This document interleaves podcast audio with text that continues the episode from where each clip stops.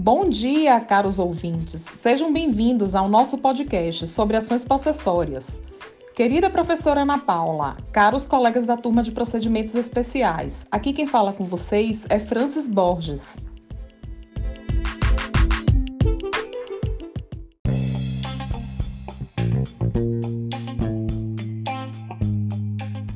Olá, caros ouvintes. Aqui quem fala com vocês é Rigno Oliveira. Hoje iremos abordar pontos pertinentes sobre ações possessórias com um convidado muito especial.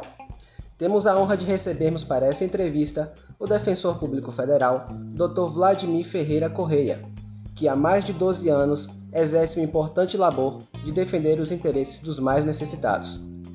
É defensor regional de direitos humanos na Bahia vice-presidente da Associação Nacional dos Defensores Públicos Federais, a ANADEF, e o defensor responsável por demandas coletivas na DPU, inclusive em ações possessórias.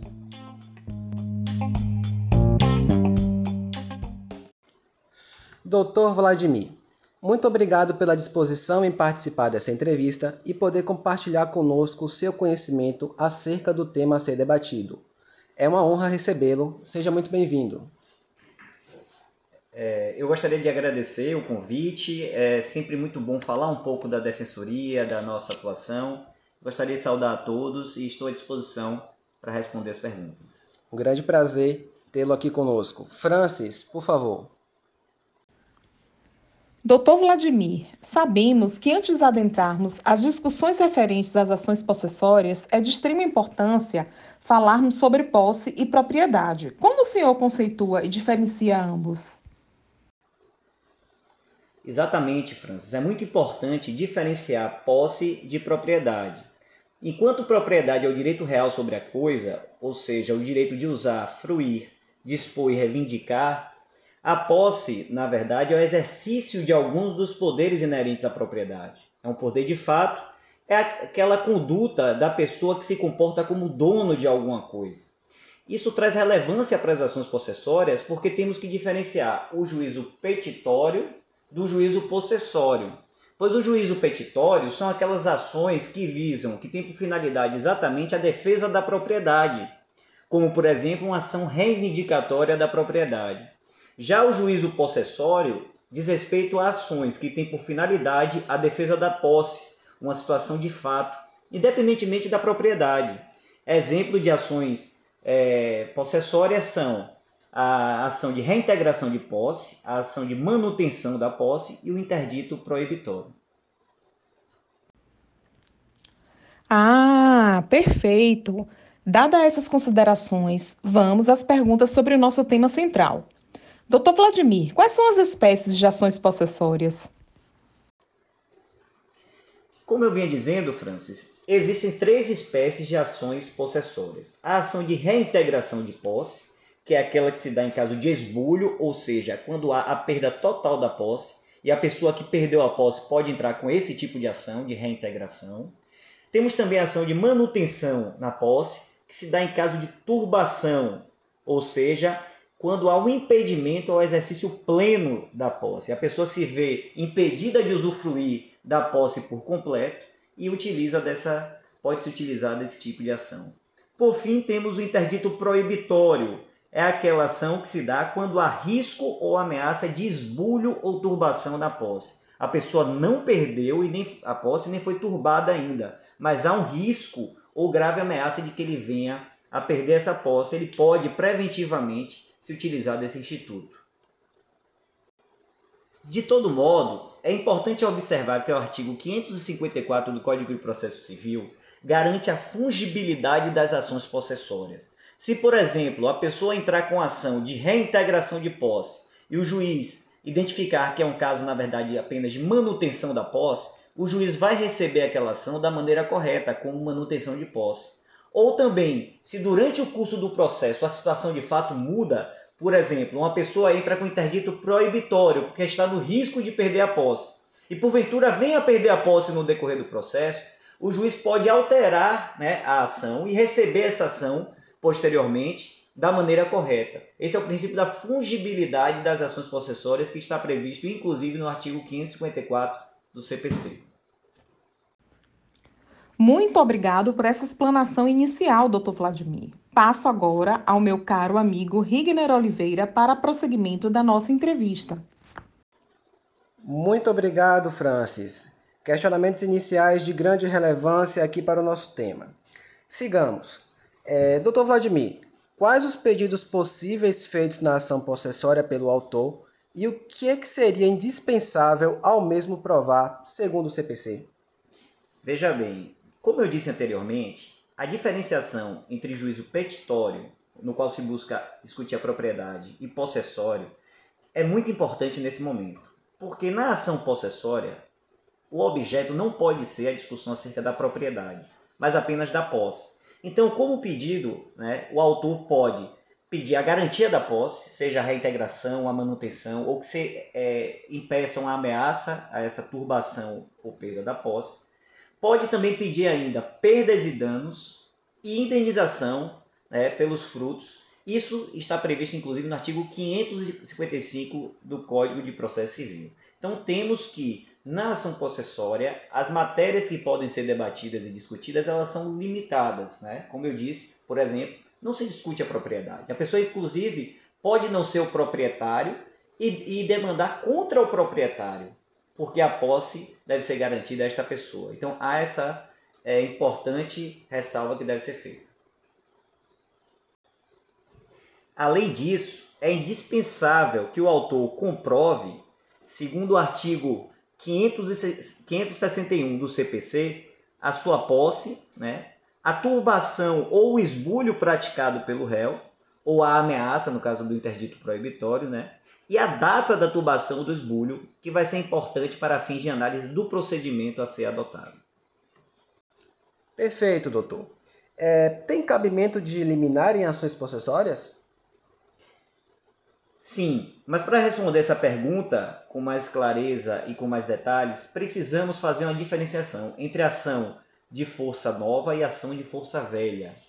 Né? A chamada ação de força velha é aquela proposta é, depois de um ano e um dia né, em que ocorreu a perda ou a turbação né, da posse.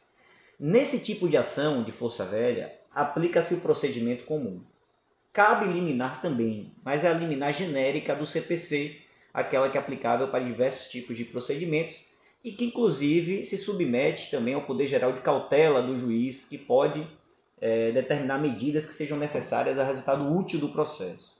Entretanto, quando falamos em ações propostas a menos de um ano em dia da turbação ou do esbulho, né, nós temos a chamada ação de força nova. Essa ação de força nova, ela traz um procedimento especial, né, com instrumentos que visam dar mais garantias àquele possuidor. Dentre eles, encontra-se o artigo 562, que fala de uma possibilidade de eliminar sem oitiva da parte ré certo? Desde que o autor, na inicial, já é, comprove é, aquilo que é requerido é, pelo próprio CPC no artigo 561. Se o autor preenche aqueles requisitos, o juiz já pode determinar uma medida liminar possessória é, antes mesmo da oitiva da parte ré. É importante ressaltar que se o juiz não entender que naquele momento o autor preencheu os requisitos, e aí vem um procedimento especial da possessória, no caso de força nova, ele pode marcar uma chamada audiência de justificação. Essa audiência de justificação é, é para que ele possa ouvir as partes e então decidir com mais fundamentos acerca de uma eventual medida liminar. Certo? Então, esse é um procedimento especial. Importante ressaltar ainda o parágrafo único do artigo 562, se a reintegração de posse é contra entes públicos, ou uma pessoa jurídica de direito público, antes de conceder a liminar necessariamente, o juiz deve ouvir, deve intimar para que se manifeste o procurador jurídico desse ente público. É necessário que haja manifestação desse procurador antes do juiz conceder essa medida liminar. Doutor Vladimir, nas ações possessórias, o CPC prevê alguma atuação específica da Defensoria Pública?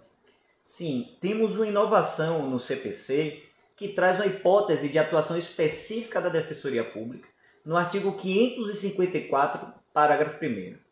Em demandas coletivas, né, ações possessórias movidas em face de vários réus, quando alguns deles foram cita forem citados por edital, o juiz deverá intimar a Defensoria Pública para fazer a defesa dessa coletividade, desde que haja, é, pelo menos em tese, hipossuficientes na demanda. Essa é uma figura conhecida como custos vulneráveis, que é uma função exercida pela Defensoria Pública na defesa de coletividades que sejam vulneráveis, é, que sejam hipossuficientes. A Defensoria Pública, na sua função de fazer a defesa da tutela coletiva, exerceria em nome próprio a defesa desses, dessas pessoas. É, perceba que em alguns casos não se sabe ao certo sequer se a pessoa teve conhecimento da demanda movida em face dela porque a citação foi editalícia. Então não se sabe ao certo se foi garantido a ela o contraditório em ampla defesa, até porque não se sabe se houve realmente o conhecimento da ação. Então nada mais justo do que garantir que o órgão responsável por tutelar a defesa e o direito dos necessitados faça a defesa dessas pessoas.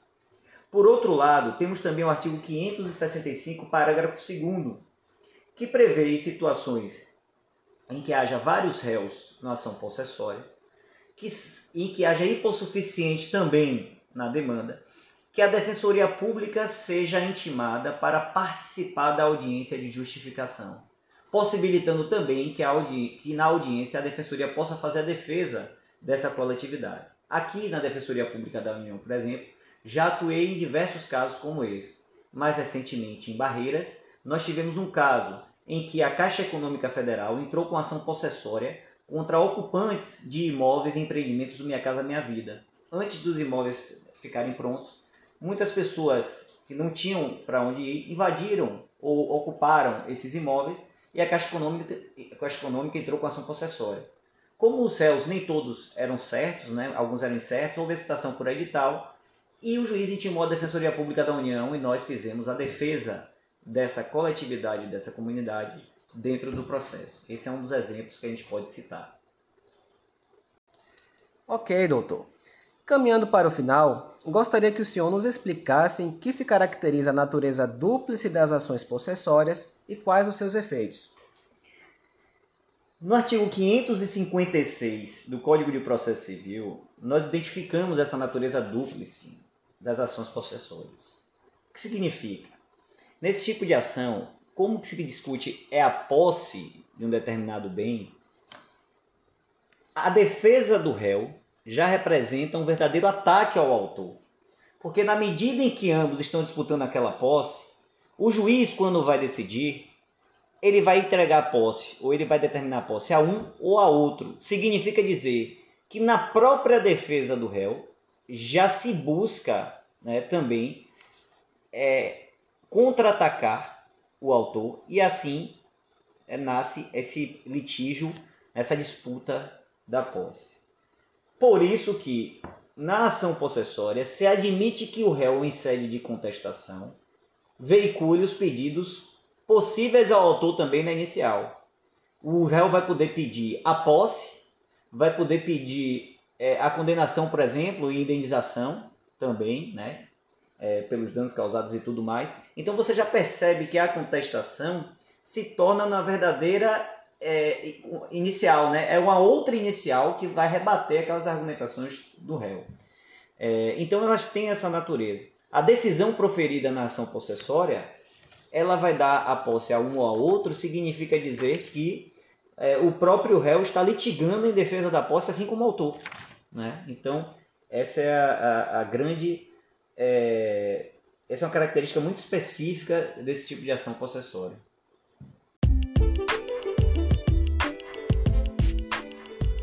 Caros colegas ouvintes, esse foi o Defensor Público Federal, Dr. Vladimir Ferreira Correia, nos falando um pouco mais sobre ações possessórias.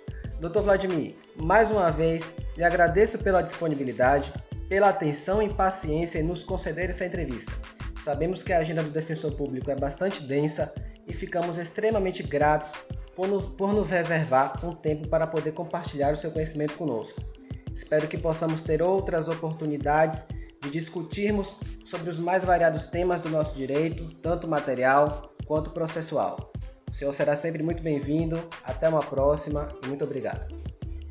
Eu que gostaria de agradecer, espero ter contribuído para o amadurecimento do debate sobre esse tema muito relevante é, e colocar a Defensoria Pública da União à disposição e essa parceria com a academia, né, participando desse processo de formação acadêmica, é sempre muito bem-vinda. Então, eu fico à disposição e até a próxima. Até a próxima, um grande abraço a todos.